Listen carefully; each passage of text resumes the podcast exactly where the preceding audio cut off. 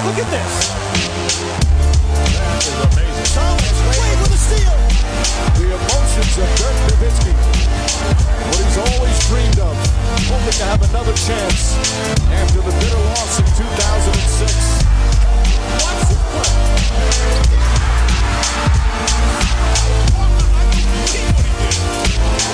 That is amazing. Hallo und willkommen zu Gut Next, dem deutschen Basketball-Podcast im Internet. Mein Name ist André Vogt und ich begrüße euch zur neuen Folge unseres kleinen, aber feinen Basketball-Hörspiels. Heute mit der Rapid Reaction Nummer 49. Ja, relativ nah an einem Jubiläum jetzt dran. Und die wird präsentiert heute von all denjenigen, die supporten. Und mittlerweile gibt es sogar drei Wege, wenn ich ehrlich bin, zu supporten. Ähm, zum einen gibt es natürlich eine Möglichkeit bei gutnext.de sich zu registrieren. Dann kriegt ihr eine Mail ähm, ne, mit, mit Dauerauftrag, Daten, den Dauerauftrag ein, ab einem Euro geht's los, ab acht Euro gibt's das T-Shirt, habt ihr gesehen, wird jetzt produziert schon. Ähm, ja, und dann äh, könnt ihr euch alles annehmen, was wir gemacht haben. Zum Beispiel Per Günther, der aktuelle Per Günther Podcast. Äh, einige von euch ja, kriegen einfach nicht genug. Äh, vielen, vielen Dank für das Lob, was natürlich eigentlich in der Regel alles, alles Per dann gebührt, weniger mir. Ähm, oder auch heute Abend äh, den nächsten Deep Dive mit Dean. Da werden wir natürlich sprechen über James Harden und Co. Äh, ein paar andere Themen, die die NBA gerade umtreiben. Er ist ja in den USA, ist ja in Miami, Dean. Und mal gucken, wie er aus der Perspektive von da drüben da einige Sachen sieht. Und natürlich auch alles andere Interviews etc. pp, die wir jemals gemacht haben. Sind auch mit dabei. Könnt ihr auf patreon.com euch da auch registrieren. patreon.com slash drehvogt. Da gehen natürlich Gebühren etc. ab. Aber wenn ihr jetzt nicht warten könnt, dass ich euch freischaltet, dann ist das der beste Weg. Und mittlerweile gibt es ja auch was noch auf äh, twitch.tv slash andrevogt. Wer, wem das nicht so geläufig ist, ist halt ein äh, Portal für Videos, äh, vor allem für Live-Videos, aber auch on Demand stehen die da. Ähm, dort mache ich mittlerweile mehrere Formate. Ähm, dienstags den Fragen-Stream, der war gestern Abend, der war, glaube ich, sehr, sehr cool, sehr, sehr launig wieder. Ähm, wo wir einfach auch live dann äh, miteinander interagieren können. Dann gibt es donnerstags auf der Straße zu Larry, wo ich mit den Dallas Mavericks versuche, bei NBA 2K21 Meister zu werden. Habe schon ein paar Trades eingestellt. Äh, hoffe, ich treffe ab und zu mal einen Dreier bei NBA 2K21. Und äh, bald wird es auch ein Legendenformat geben, ähm, dann auch mit, mit Bewegtbild und so von, von den Legenden. Äh, und wenn ihr da supporten wollt, twitch.tv slash André Vogt. Man kann da so ähm, Abos vergeben. Gibt verschiedene Stufen, will ich gar nicht mit langweilen. Fakt ist, wenn ihr bei Amazon Amazon Prime habt, könnt ihr Prime-Abos vergeben, ohne dass euch irgendwas kostet. Zieht eben nur Jeff Bezos Geld aus der Tasche und das ist ja auch keine so schlechte Idee. Aber kommen wir zu den News der letzten Tage und bis auf James Harden, da kommen wir gleich noch zu mit Julius Schubert, äh, natürlich relativ wenig gerade losgegangen, was relativ wenig Positives. Zum einen äh, Covid und kein Ende, die hat mitbekommen, äh, Spiele werden verschoben rechts und links und man ist, glaube ich, an dem Punkt, wo man sich auch ein bisschen fragt, so ja, hm, wie sieht das denn im Endeffekt dann eigentlich aus? Verlängern wir die Saison? Habe ich auch im Fragen-Podcast am Freitag besprochen. Aber es gibt natürlich auch Licht am Ende des Tunnels, ein kleines glimmendes Flämmchen äh, namens Impfstoffe und in der NBA wird es diskutiert, ob es nicht eine Impfkampagne geben sollte, die als Vorbild dient, vor allem so für die afroamerikanische Gemeinde äh, in den USA, weil ähm, dort herrscht eine Menge Skepsis. Wenn man sich auch da mit dem Thema so ein bisschen auskennt, ähm, dann weiß man auch, dass dieses Misstrauen natürlich äh, bei Afroamerikanern gegenüber dem Staat natürlich aus vollkommen nachvollziehbaren Gründen äh, vielerorts ähm, dieses Misstrauen sehr, sehr, sehr groß ist und das ne, Staat natürlich auch ähm, in dem Bereich der Impfung ab. So, und die Idee, dass die NBA da jetzt als Vorbildfunktion, die Spieler eine Vorbildfunktion einnehmen könnten, die kam halt von so Public Health Offiziellen in den USA, also quasi von den Gesundheitsämtern, die gesagt haben, ey, wie wär's, wenn wir das so machen, dass Spieler mithelfen in den Impfzentren. Sicherlich würde jetzt LeBron James niemanden impfen, aber ne, dass sie da sind, äh, ähnlich so wie NBA Cares Geschichten, äh, da bisschen gemeinnützig mitarbeiten und sie eben auch impfen lassen um ihm zu zeigen, hey, wir glauben daran, dass das safe ist, es hilft uns, unseren Job auszuüben und lasst euch bitte auch impfen. So, das ist so, so die Denke dahinter. Allerdings musste man dafür noch ein paar äh, Sachen halt regeln. Zum einen ist es so, dass natürlich die NBA-Spieler auch in den USA, wo es ein bisschen anders geregelt ist als bei uns, ne, mit der mit der Reihenfolge, wer geimpft wird und wer nicht.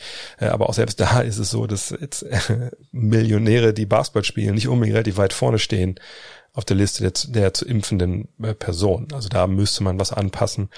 Und es ist so, dass äh, Michelle Roberts, ne, die ja die der Sprachrohr der Spieler ist, bei der Spielergewerkschaft gesagt hat, naja, also an sie sind schon relativ viele Spieler herangetreten, die auch Bedenken haben, ob sie sich denn impfen lassen wollen. Ähm, alles in allem, wie gesagt, kann man auch das nachvollziehen. Ähm, sie kommen ja aus der afroamerikanischen Gemeinde, auf sie haben natürlich äh, vollkommen berechtigtes äh, Misstrauen. Auf der anderen Seite hoffe ich persönlich, dass über so eine Aktion wirklich auch ne, vielleicht eine Impfbereitschaft vergrößert werden kann. Auf der anderen Seite ist natürlich eine ethische Frage, die ich mir nicht anmaßen möchte zu beantworten, ob jetzt ausgerechnet NBA-Profis, selbst wenn sie einen positiven Einfluss hätten oder haben, ich glaube, da, da muss man nicht mal konjunktiv benutzen, ähm, ne, dass äh, gerade Afroamerikaner sich impfen lassen. Selbst wenn das ein das hat sicherlich einen guten, äh, guten Einfluss, aber ich glaube trotzdem nicht, dass man ähm, jetzt NBA-Spieler quasi vorziehen sollte, sondern dass man erstmal die impft, die wirklich gefährdet sind äh, und dann eben nicht nur sich selbst gefährden, sondern eben auch andere und die Überlastung des Gesundheitssystems, die wir alle nicht wollen. In den USA ist es ja auch, auch sehr, sehr kritisch gerade, ähm, dass das dann nicht passiert. Und von daher, vielleicht muss man ein bisschen warten auf Seiten der NBA, aber dass die NBA natürlich auch als Liga ein gesteigertes Interesse daran hat, ihre, ihre Angestellten so schnell zu impfen, wie es geht, ist auch klar. Ähm, schauen wir mal, wie sich das da weiterentwickelt. Gegen Verletzungen impfen, das geht noch nicht. Äh, und das merken momentan mal wieder leider die Portland Trailblazers. Denn die haben gleich zwei Starter verloren. Äh, Yusuf Nokic hat das Handgelenk gebrochen, habt ihr sicherlich mitbekommen. Der wird mindestens acht Wochen fehlen, wurde jetzt operiert. Ähm, ist ja auch die rechte Hand. Und CJ McCollum hat einen Haarriss im Knöchel, wird mindestens vier Wochen verpassen. Und das ist natürlich in der Kombination eine Katastrophe.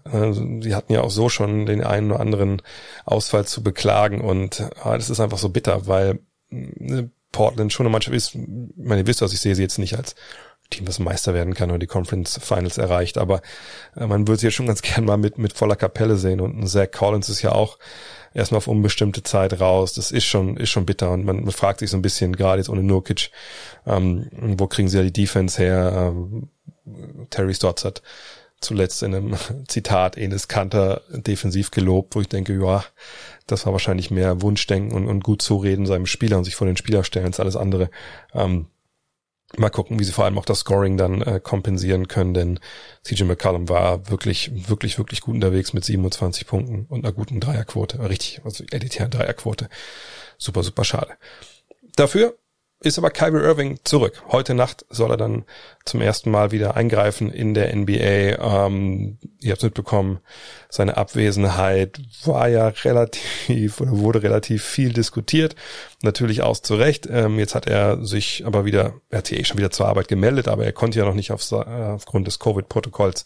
Jetzt soll es heute Nacht gegen Cleveland zum ersten Mal so sein, dass er neben James Harden aufläuft und natürlich auch neben Kevin Durant. Und Irving hat gesagt, äh, ja, ich bin froh, dass ich wieder da bin. Ich bin froh, dass ich bei, bei diesen Jungs sein kann. Ich habe mit dem Team gesprochen und bin jetzt bereit, weiterzumachen. Und fährt fort. Wir haben tolle Spieler und nun werde ich mein Spiel für sich selbst sprechen lassen. Ich habe einfach eine Pause benötigt. Es gab einige Dinge in meiner Familie. Mehr möchte ich dazu nicht sagen.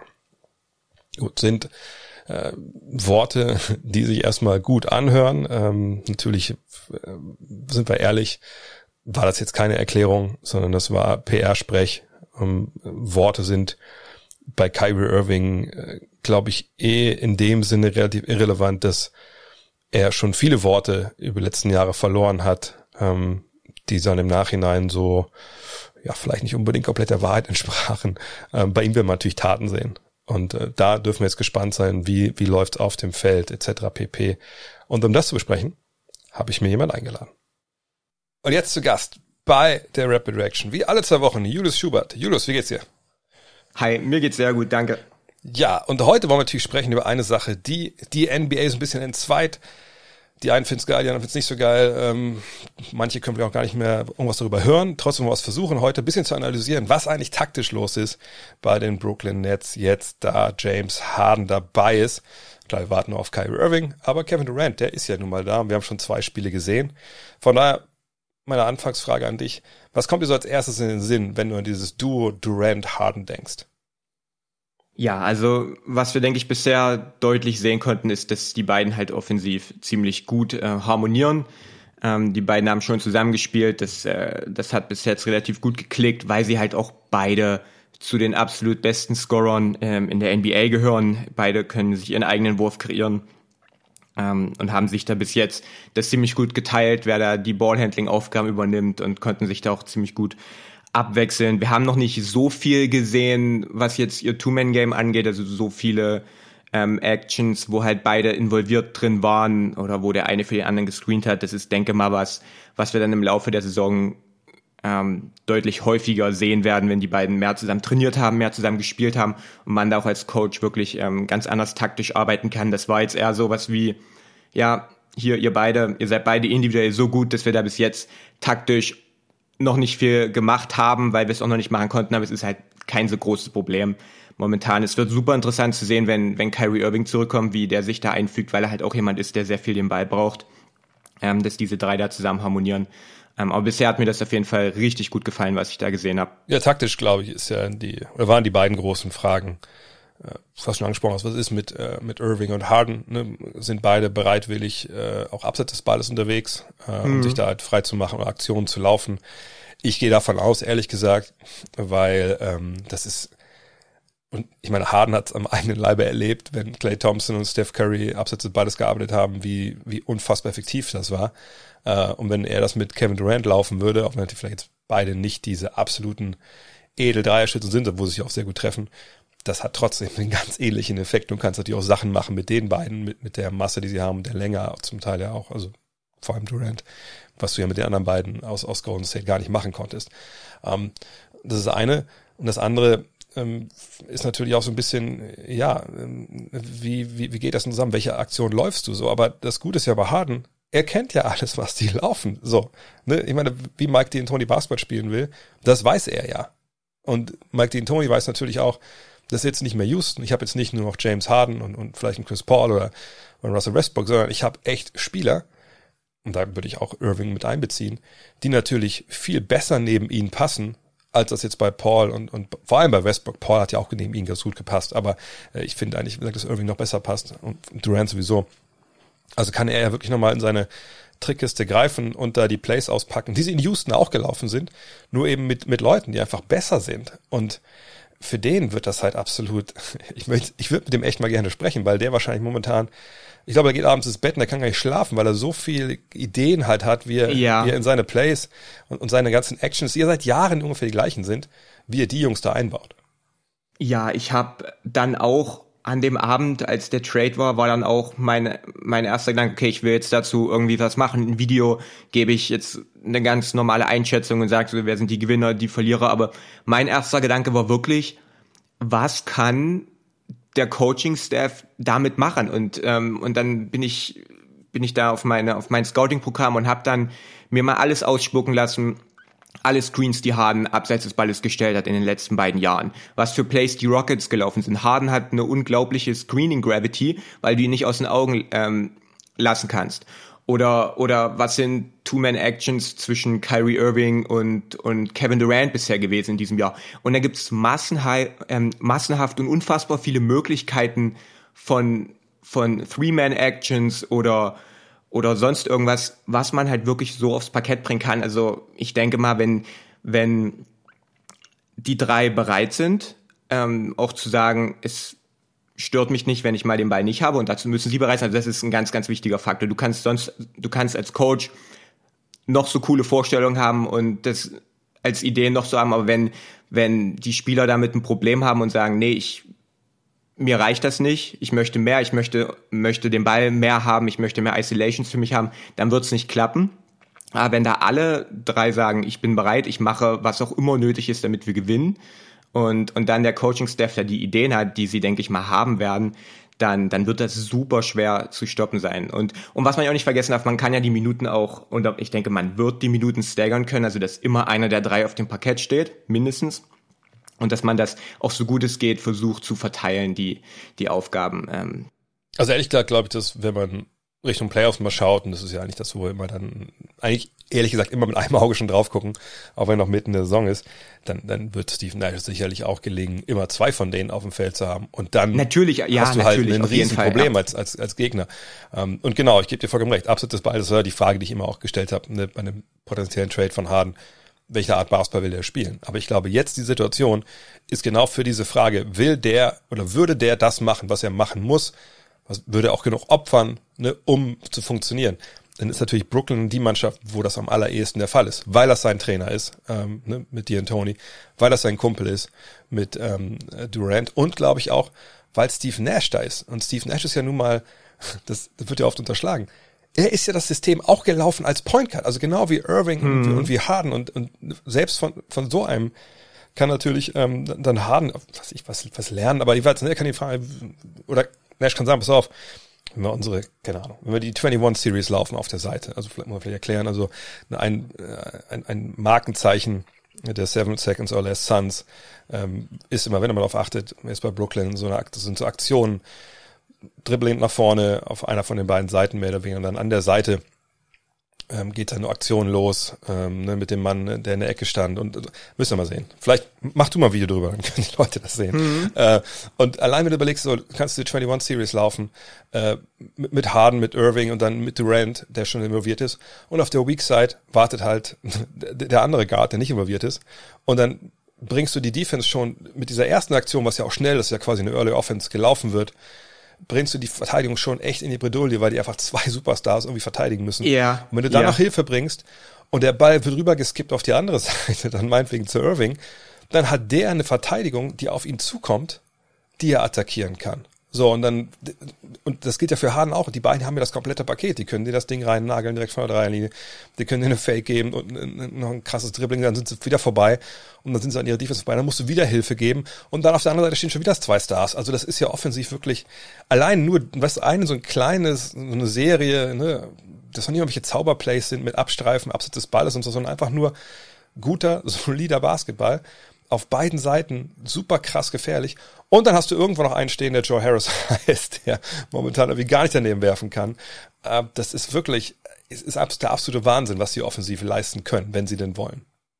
Ja, was, was Golden State so gefährlich gemacht hat, ist, dass sie halt innerhalb dieser 24 Sekunden, die sie Zeit haben, mehrere Plays hintereinander laufen können. Und wenn die Defense es irgendwie geschafft hat, das erste zu verteidigen, dann läuft man halt direkt danach noch mal was. Und wenn, wenn das wieder verteilt wird, dann noch mal was. Und das ist halt ein unglaublicher Druck auf die Defense. Also mal angenommen, man, man, man läuft direkt am Anfang, Irving hat den Ball und KD stellt einen Screen für ihn. Und dann hat man das Pick and Roll. Und wenn es die Defense schafft, das zu verteidigen, dann kann man den Ball zu Harden geben. Und dann, und dann kommt KD vielleicht über einen Pin-Down. Und wenn man das wieder verteidigt hat, dann, dann kann man das nächste laufen. Und selbst wenn die Defense es schafft, drei von diesen Sachen oder vielleicht zwei super zu verteidigen, dann kann man immer noch zur Not den Ball ähm, Harden geben mit sechs, sieben Sekunden auf der Uhr und dann wird's ein Stepback-Dreier oder KD im Post.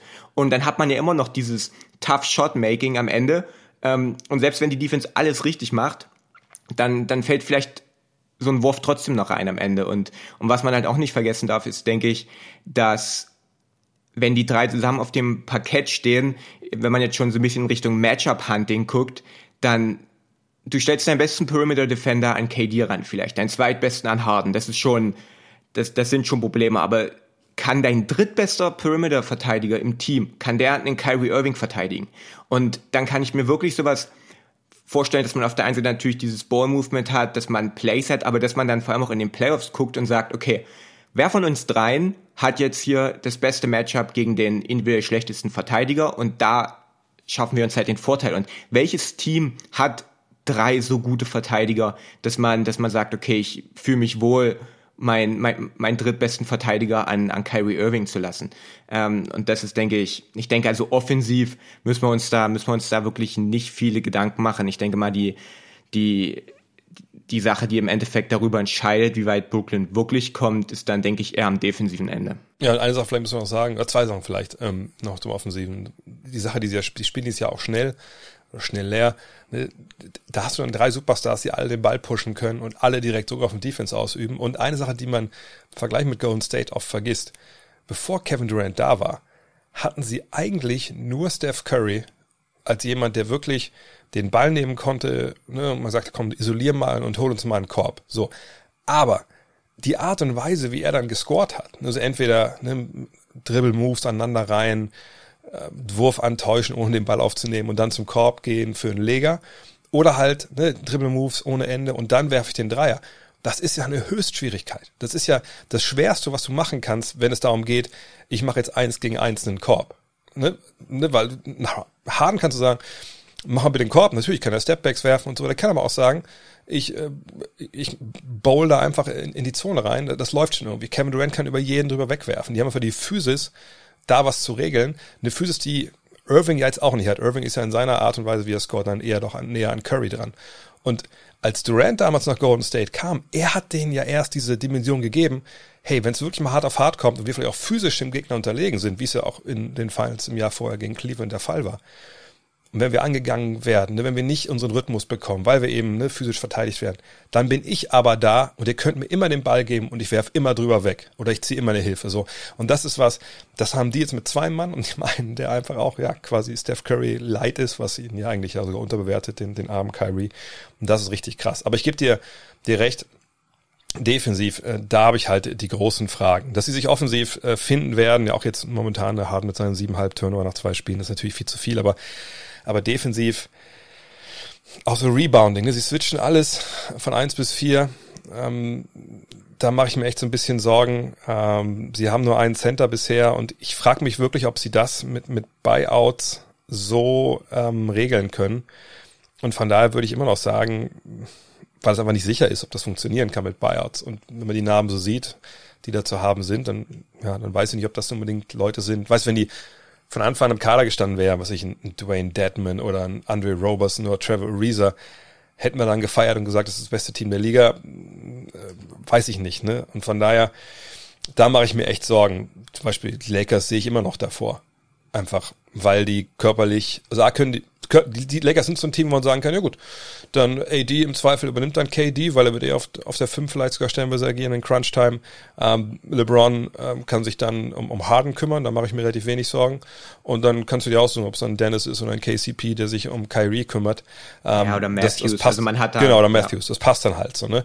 Ähm, und da mache ich mir keine Sorgen ums, ums Rebounding äh, etc. pp. Ist das klar, dass die Lakers das gewinnen? Ne?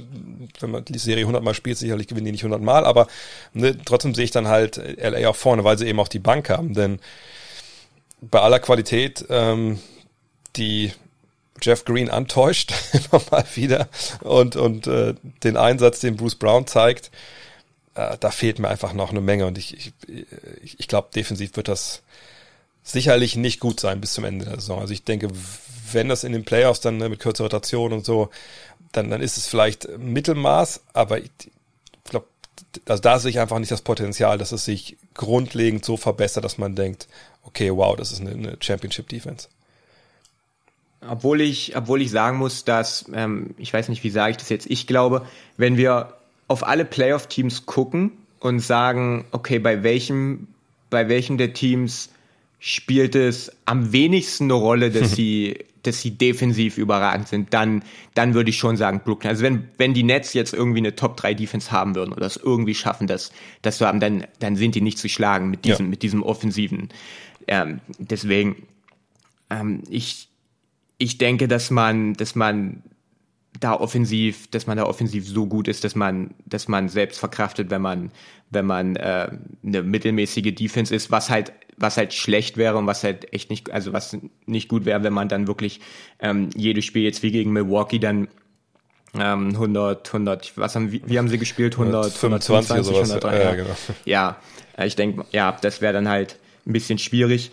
Ähm, ja, Kevin Durant hat sich, hat sich bei den Warriors zu einem, zu einem hervorragenden Verteidiger entwickelt. Ähm, das, das muss man ihm auf jeden Fall lassen, was aber, denke ich, auch ein bisschen damit zu tun hatte, dass er dann ähm, in, einem, in einem richtig guten defensiven System gespielt hat mit Mitspielern wie Danny, äh, wie Draymond Green, ähm, wie, wie Andre Iguodala und Clay Thompson und vor allem auch dieses System bei den Warriors, was ihm da extrem geholfen hat. Ähm, und ansonsten auch, ähm, auch, auch James Harden ist kein, ist kein grauenhafter Verteidiger mehr, wie man das vielleicht vor ein paar Jahren hätte sagen können. Aber er ist halt auch niemand, der jetzt am Perimeter großartig verteidigt, sondern eher ein, ein Team Defender. Und Irving ist halt auch schwierig. Also ich denke, dass man da auf jeden Fall nachlegen muss in Richtung Tiefe, in Richtung Defense.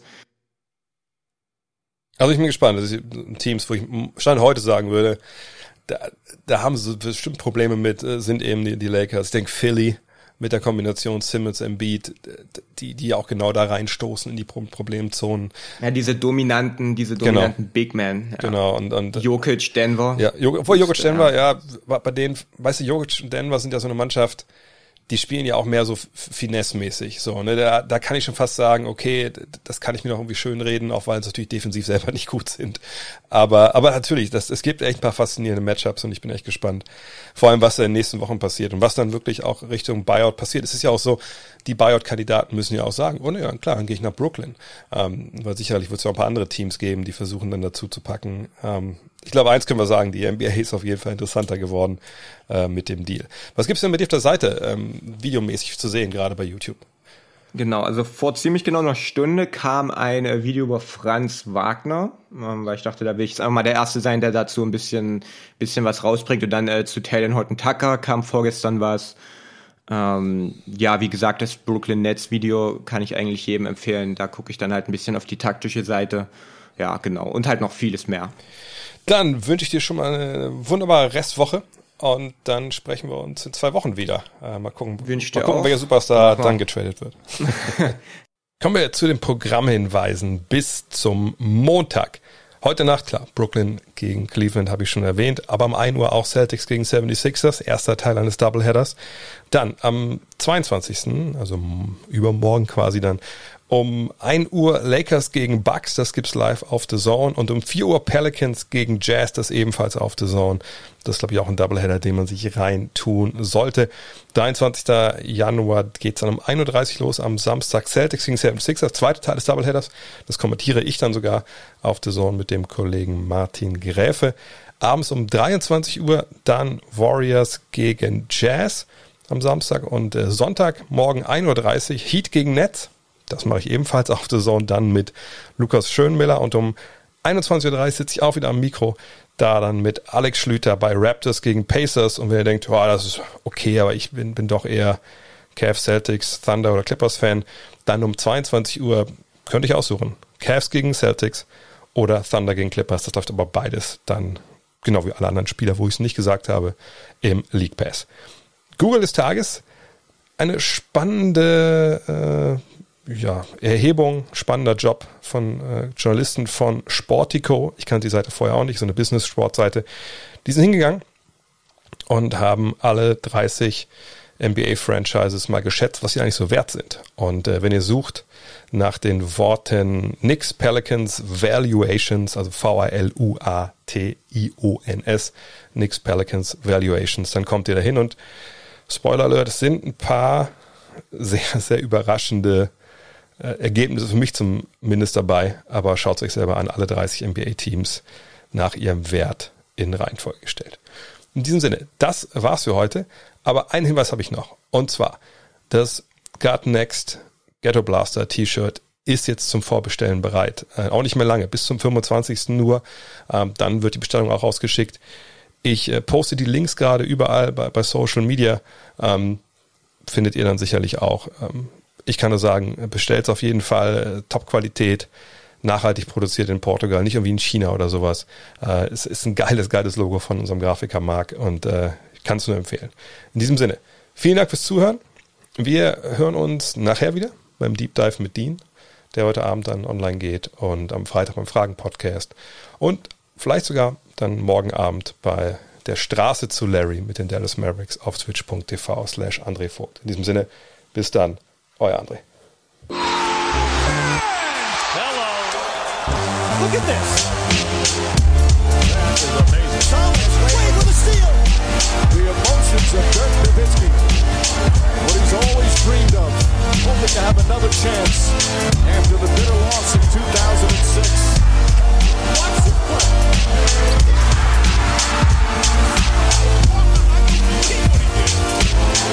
That is amazing.